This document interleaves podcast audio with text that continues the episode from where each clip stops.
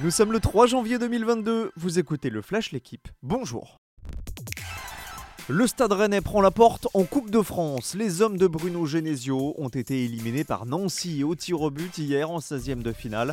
Les Lorrains, derniers de Ligue 2, s'offrent le scalp d'un deuxième club de l'élite après trois au tour précédent.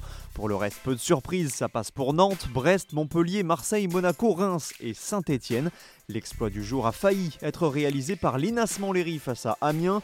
Revenu de 3-0 à 3 partout, les amateurs ont finalement capitulé lors de la fameuse séance de tir au but. Manchester City se frotte les mains. Après leur victoire à Arsenal samedi, les Citizens ont vu leurs deux rivaux pour le titre se neutraliser hier à Stamford Bridge. Deux buts partout entre Chelsea et Liverpool. City compte 10 points d'avance sur les Blues, 11 sur les Reds qui ont un match de moins. En Espagne, le leader, le Real Madrid, a chuté 1-0 à Retafe. Conséquence, l'Atlético et Barcelone, tous deux victorieux, reprennent 3 points au merengue.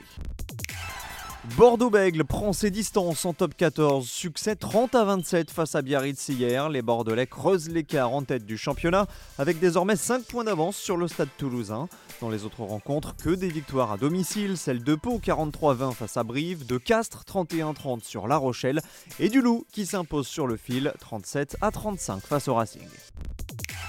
C'est un événement. Wout van Aert a enfin perdu. Le champion de Belgique de cyclocross restait sur une folle série de 7 victoires en 7 courses depuis sa reprise cet hiver. Mais il n'a pris hier que la quatrième place de la manche de Coupe du Monde d'Ulst aux Pays-Bas.